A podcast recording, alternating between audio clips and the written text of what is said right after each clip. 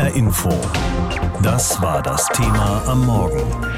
Krieg so nah.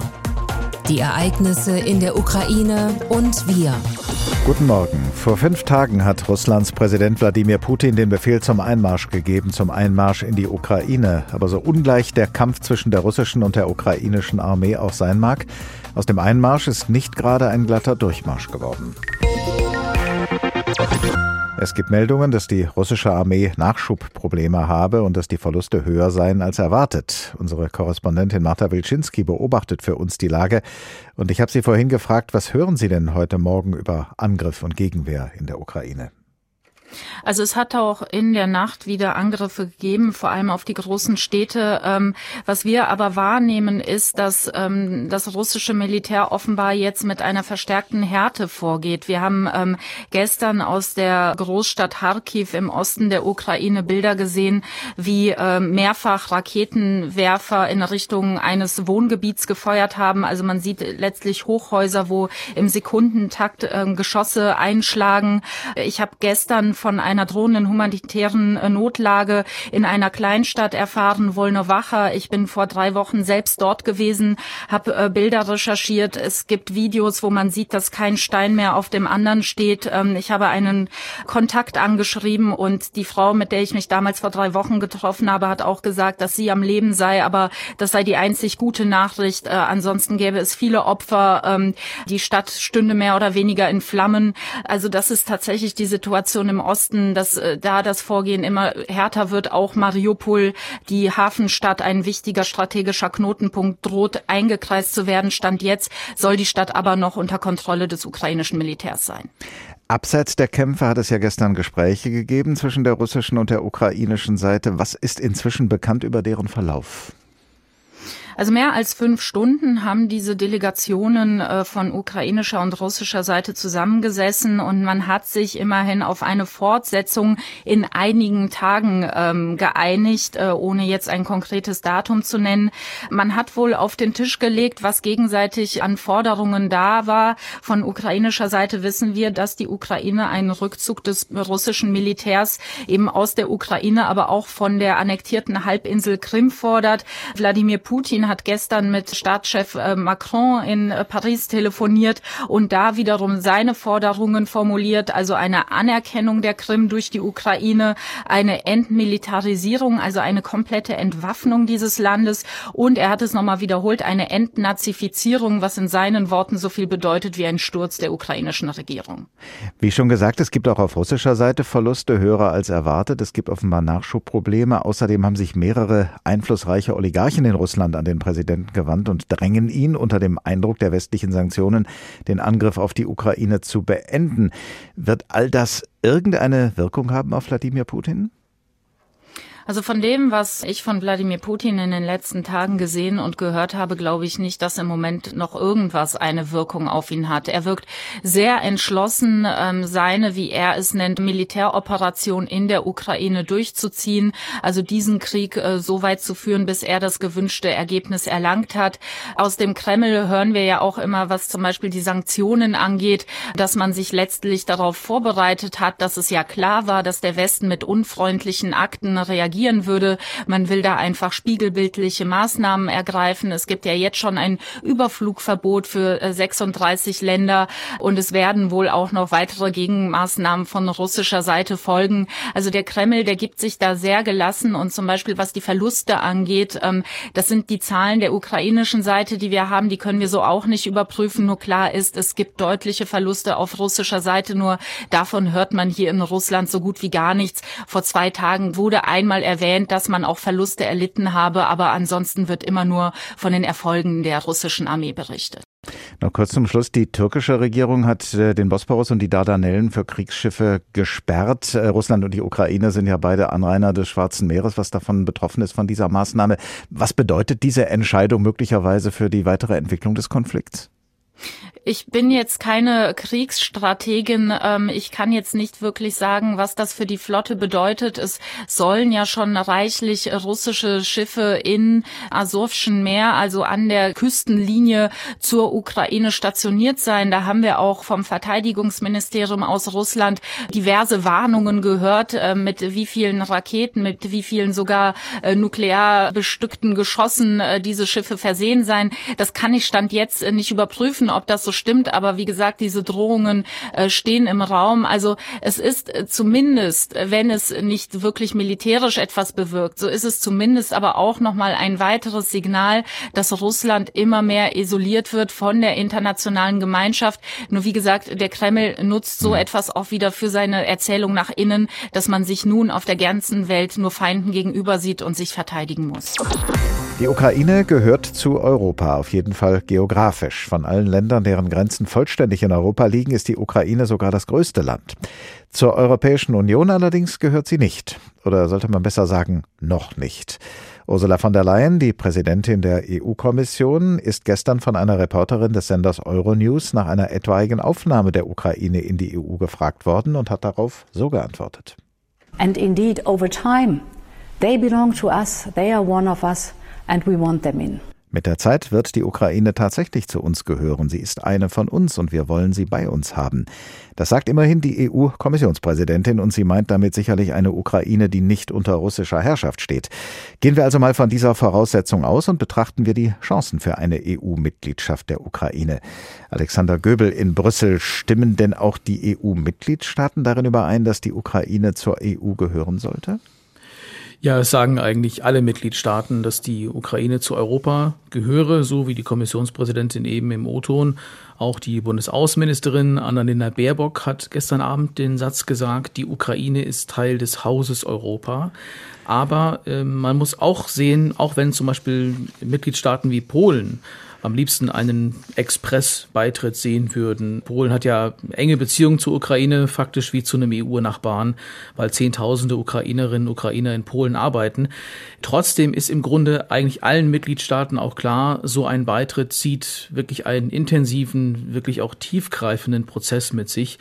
Es gibt heute im EU-Parlament heute Nachmittag eine Sondersitzung, da soll immerhin auch im Beisein von Ratspräsident Charles Michel, also dem Vertreter der Mitgliedstaaten, eine Resolution verabschiedet werden äh, für einen Beitritt der Ukraine. Also die Ukraine soll dort zum Beitrittskandidaten zumindest erklärt werden. Das ist der Wunsch des Parlaments. Und dann werden die Mitgliedstaaten, auf die kommt es ja dann an, das zur Kenntnis nehmen.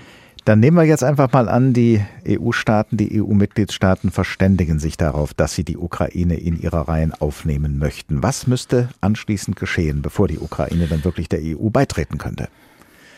Ja, es gibt ja klare Bedingungen, also diesen sogenannten Kopenhagener Kriterien. Ähm, da geht es um EU-Werte, funktionierende Wirtschaft, die zum EU-Binnenmarkt passen muss, die Übernahme auch des gemeinsamen Rechtssystems. Ein Anwärterstaat muss auch in einem eigentlich sehr langen Verfahren nachweisen, dass er diese Kriterien erfüllt. Und wenn ein Land Beitritt beantragt, das ist ja jetzt auch äh, geschehen durch Volodymyr Zelensky, den ukrainischen Präsidenten, und wenn die Kommission sich dann auch noch positiv äußert, dann muss der Rat, also die Mitgliedstaaten, ein Verhandlungsmandat eröffnen und dann gibt das kapitelweise, wird das dann thematisch dann abgeschichtet sozusagen. Und am Ende, ganz am Ende müssen dann die 27 Staats- und Regierungschefs über die Mitgliedschaft eigentlich einstimmig entscheiden. Also das ist ein langer Prozess. Wie lange würde das dann voraussichtlich dauern bis zu einem EU-Beitritt der Ukraine? Also es gelten für die Ukraine trotz des Krieges die gleichen Bedingungen wie für andere Länder auch. Also bis zu einem richtigen Beitritt eines neuen Mitglieds kann es Jahre, wenn nicht Jahrzehnte dauern. Ich komme noch mal auf die Kommissionspräsidentin Ursula von der Leyen, die wir im O-Ton gehört haben. Sie sagt ja wörtlich, im Laufe der Zeit mhm. gehören Sie, also die Menschen der Ukraine, tatsächlich zu uns. Äh, wir wollen sie drin haben. Und äh, Zelensky, der ukrainische Präsident, der hebt auf den letzten Teil des Satzes mhm. ab, auf das Drinsein. Er verweist ja auch auf den Angriff durch Russland und will am liebsten so ein Sonderverfahren haben, dass es eben schneller geht. Und ja, bei der Kommission äh, betont man eher den ersten Teil des Satzes im Laufe der Zeit. Also es passieren ja hier Schlag auf Schlag Dinge in der EU, äh, bei denen wir eigentlich kaum noch hinterherkommen, die man nicht für möglich gehalten hätte. Von den Sanktionspaketen bis hin zu Waffenlieferungen, die jetzt möglich werden. Aber dass man jetzt beim Beitritt mit Blick auf einen, sagen wir mal, blitzschnellen Beitritt Überraschungen erlebt, da bin ich sehr skeptisch, wenn man sich allein anschaut, dass Nordmazedonien zum Beispiel schon seit 2005 darauf wartet, äh, dass Beitrittsverhandlungen überhaupt beginnen. Was ist also unter dem Strich von der Aussage der EU-Kommissionspräsidentin zu halten? War sie notwendig, sinnvoll, hilfreich, um dem russischen Präsidenten zu vermitteln, dass die Ukraine den Rückhalt der EU hat oder weckt sie in der Ukraine letztlich Hoffnungen, die sich nicht oder jedenfalls nicht so schnell erfüllen werden? Also den Menschen jetzt Hoffnung zu machen, ist menschlich bestimmt verständlich. Es ist nicht unbedingt klug zum jetzigen Zeitpunkt, weil so eine Beitrittsdebatte vielleicht jetzt auch die Aufnahme von Friedensgesprächen zwischen beiden Seiten erschweren könnte. Putin ähm, hat ja den militärischen Angriff äh, damit auch begründet, eben, dass die Ukraine sich nach Westen orientiert, dass Menschen in die EU wollen und dass die Regierung in Kiew ja auch eine NATO-Mitgliedschaft anpeilt. Und auf der anderen Seite überlagert eine Beitrittsdebatte, denke ich, auch das, was alles schon an besonderen Beziehungen auch besteht zur EU.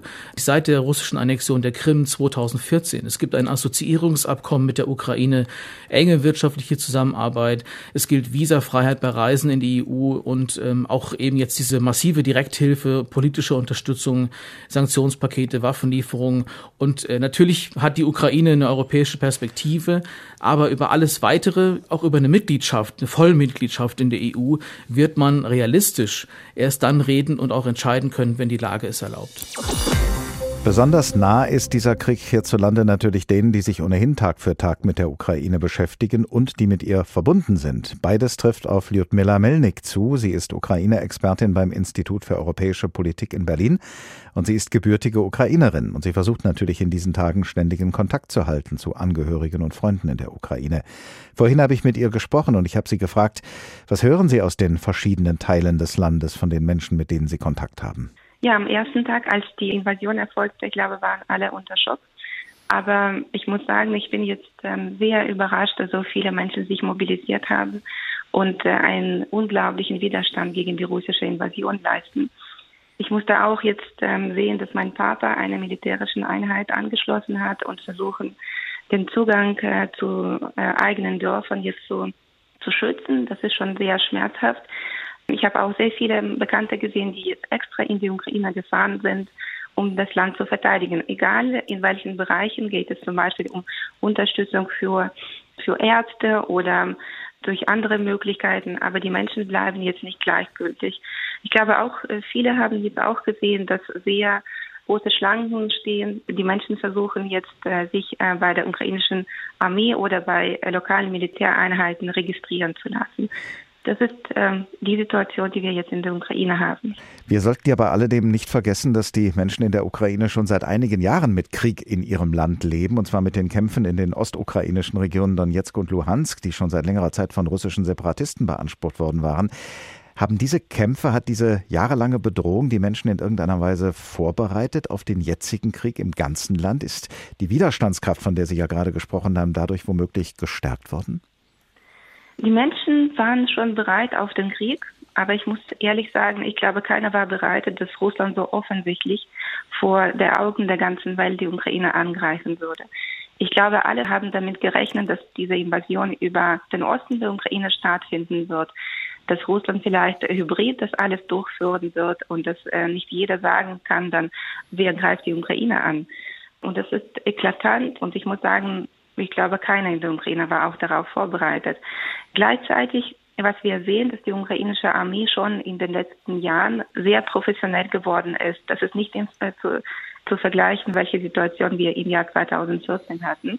Aber auch äh, gibt es sehr viele jetzt Netzwerke, humanitäre Netzwerke und andere. Und man, man sieht dass deswegen, warum auch der Widerstand so groß ist. Seit wir hierzulande der Ukraine besondere Beachtung schenken, seit der Orangenen Revolution, ist die Ukraine uns immer wieder als ein Land geschildert worden, das gewissermaßen zwischen zwei Stühlen sitzt, zwischen dem Kern Europas auf der einen und Russland auf der anderen Seite. Wie europäisch fühlen sich denn die Menschen in der Ukraine, nicht nur unter dem Eindruck des jetzigen Krieges, sondern überhaupt? Ich würde äh, sagen, die Ukraine war nicht so richtig gespalten. Das ist das, was immer über Informationskrieg ähm, äh, Russland versuchte zu erreichen. Über 67 Prozent der Bevölkerung waren für die Europäische Union. Über 60 Prozent der Bevölkerung sind für die NATO. Und noch 2013 war das nicht der Fall. Ähm, noch 2013 vor der russischen Aggression nur 13 Prozent der Bevölkerung haben sich für die NATO ausgesprochen. Ich würde sagen, hätte sich Russland nicht eingemischt, hätten wir diesen Krieg nicht gehabt. Und ähm, ich glaube, das ist äh, das, was ich nochmal betonen möchte. Gestern hat EU-Kommissionspräsidentin von der Leyen laut über eine EU-Mitgliedschaft der Ukraine nachgedacht. Was können die Menschen in der Ukraine in der jetzigen Situation mit dieser Aussage anfangen? Wie gesagt, die Europäische Union war für die Ukraine sehr wichtig. Und in diesen Zeiten, wo der Krieg geführt wird, äh, ich kann mir vorstellen, dass die meisten sich nicht für die Politik jetzt interessieren, sondern versuchen, sein eigenes Leben zu retten. Allerdings finde ich wichtig, ein Symbolsignal an die Ukraine zu schicken und zu zeigen, wir sind mit Ihnen, wir sind mit euch. Und ähm, finde ich auch gut, dass der ukrainische Präsident den Antrag auf die Mitgliedschaft der Ukraine jetzt gestellt hat die Unterstützung auch mit Blick auf verschiedene Symbole ist auch sehr wichtig. Sie schauen ja einerseits als Wissenschaftlerin und andererseits als gebürtige Ukrainerin auf Ihr Heimatland nach allem, was Sie wissen über die Ukraine und nach allem, was Sie in diesen Tagen von dort hören. Mit welcher weiteren Entwicklung rechnen Sie? Die Ukraine wird ihr Land nicht aufgeben. Der Wille zur Freiheit ist unglaublich groß und das ist ein Teil der ukrainischen Identität. Keiner kann einem Ukrainer das Land wegnehmen. Was wir nicht äh, einschätzen können, wie wird sich der Putin verhalten. Ähm, und er ist sehr unberechenbar und er hat jetzt schon sehen wir, dass verschiedene Raketen auf zivile Bevölkerung geschossen werden und es ist ein eklatanter Verstoß gegen das humanitäre Völkerrecht. Ich glaube, wir sollen einfach entscheiden, ob wir weiterhin einig bleiben, ob wir die Ukraine unterstützen können äh, und ob wir wirklich einen Einfluss auf Putin haben können. Aber die Ukrainer werden nicht aufgeben.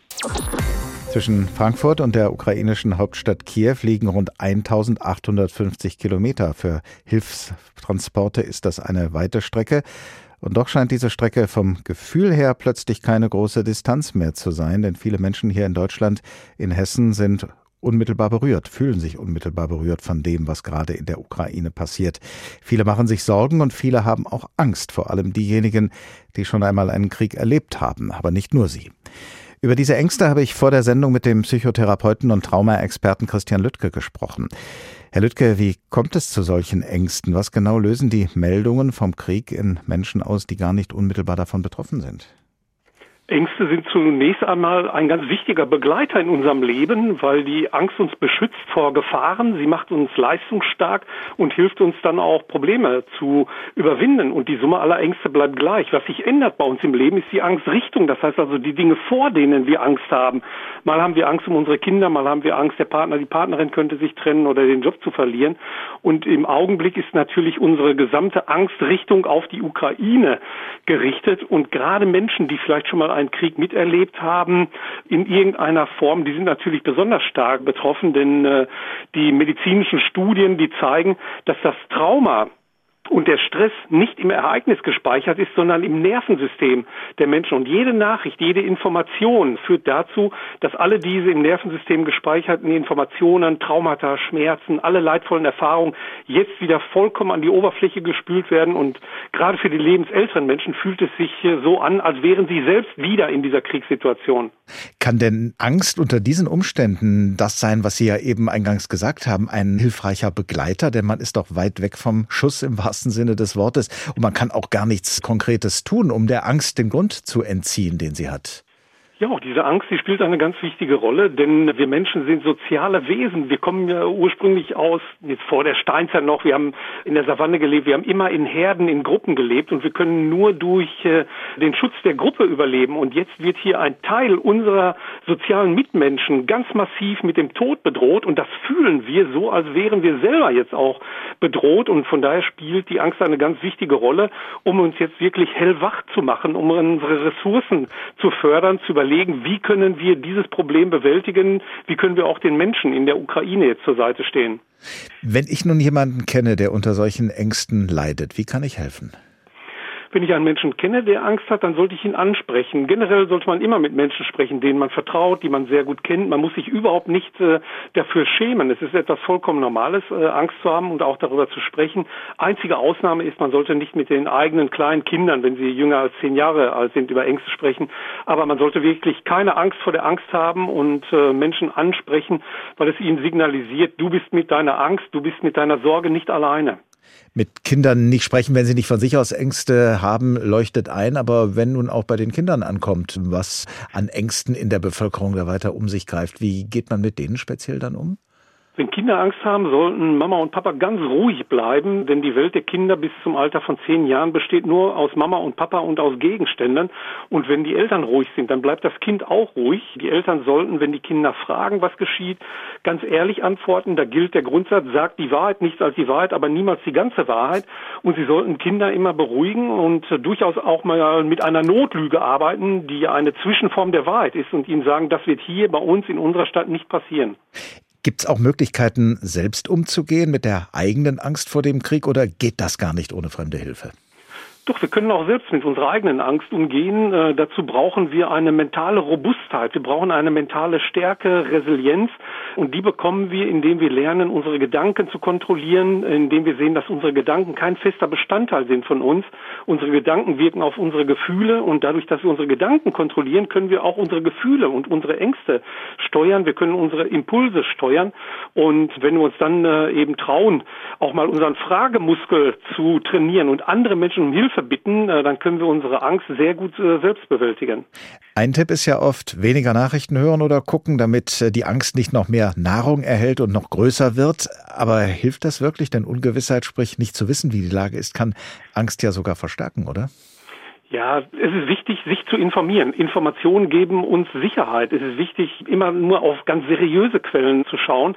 Aber zu viel ist im Grunde genommen nicht gut. Wir wissen das durch viele Studien seit den Terroranschlägen in New York. Das heißt also, wenn wir permanent diese Bilder sehen, permanent diese Nachrichten hören, dann können wir schleichend auch traumatisiert werden. Von daher sollte man sich äh, einmal am Tag oder zweimal am Tag vielleicht informieren. Also man sollte sich nicht jede Sondersendung ansehen, jedes Detail nochmal auf sich wirken lassen, weil das am Ende dazu führt, dass wir selbst in einen Stressmodus geraten und am Ende dann äh, ja gefährdet sind, selbst traumatisiert zu werden. Das heißt, da muss jeder sozusagen das eigene für ihn erträgliche und verträgliche Maß finden, äh, was die Menge an Informationen angeht, die man da sich holt. Jeder Mensch sollte schlicht und ergreifend auf das eigene Bauchgefühl achten. Und wenn ich merke, boah, mir wird das jetzt zu viel, dann ist es nicht respektlos umzuschalten oder einfach auszuschalten, sondern es geht darum, sich selbst die eigene Gesundheit zu schützen. Denn nur wenn wir selbst auch mental stark und gesund bleiben, nur dann können wir auch anderen Menschen eine Hilfe sein. HR Info. Das Thema. Wer es hört, hat mehr zu sagen.